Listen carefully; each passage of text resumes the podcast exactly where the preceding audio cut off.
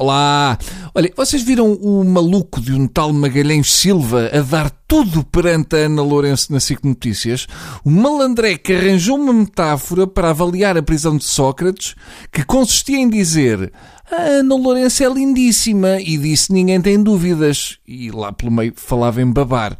É bem, porque ele podia ter começado o exemplo com Você tem umas belíssimas maminhas. Vá lá, ao menos não disse que a jornalista cheirava bem. O grande tarado fez aquilo de forma a fingir que o que ele estava a dizer era apenas uma metáfora para a Ana ficar na dúvida se lhe devia dar um estalo. Devias ter dado, Ana. A verdade é que a esta hora está o Nuno Rogério todo lixado. Ah, olha os choininhas, isto, isto é assim. Se eu soubesse que dava para mandar piropos à Ana em direto, tinha ali um exemplo tão bom com canhões.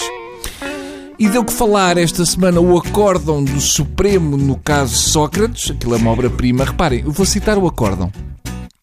Quem cabritos vende e cabras não tem, de algum lado lhe vem.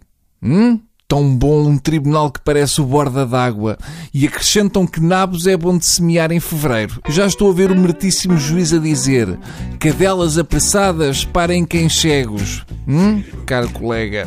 A melhor parte do acórdão é sobre a amizade do ex-primeiro-ministro com os amigos da construção civil. Eu vou ler. Diríamos amizade sim, porque não, mas tanto assim também não. E amizade, por que razão? Isto é magnífico. Só lhe falta gritar no fim: rabetas! Eu vou ler outra vez. Diríamos amizade sim, por que não? Mas tanto assim também não. E amizade, por que razão?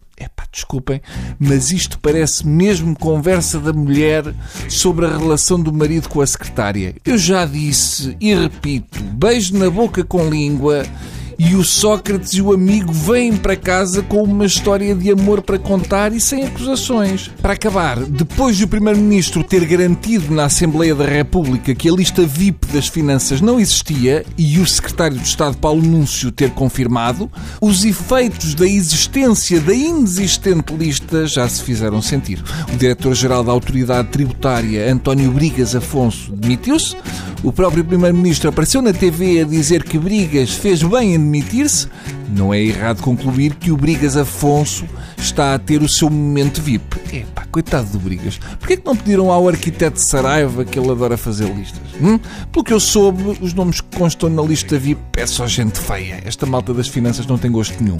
Nunca iria a uma festa VIP das finanças para acabar a dançar com Manela Ferreira Leite. Consta que o nosso Aníbal Cavaco está na lista, mas a Maria não consegue com aquela miserável pensão de professor não tem hipótese de pertencer a grupos VIP. Cheira-me que, em termos de VIP, nesta lista de proteção a famosos é menos provável estar o Lobo Antunes do que o Lobo Xavier. Eu quero ver quantos deputados do PP estão nesta lista versus deputados do PC. Vão dizer-me que os do PCP não estão na lista VIP cheia de políticos porque não sabem usar garfos de ostra. No fundo, esta lista VIP para políticos que se sentem apertados é uma espécie de lista de pedófilos ao contrário. Ou seja, avisam os pedófilos que há pais de miúdos de olho neles. É pá, amigo VIP, vá lá pagar que nós no Fisco fizemos o que pudemos para ver se não sabia, mas uh, houve um jornalista que deu consigo. Isto é bonito, é uma camaradagem bonita. Ai, que tristeza. Bem, bom fim de semana. Adeus.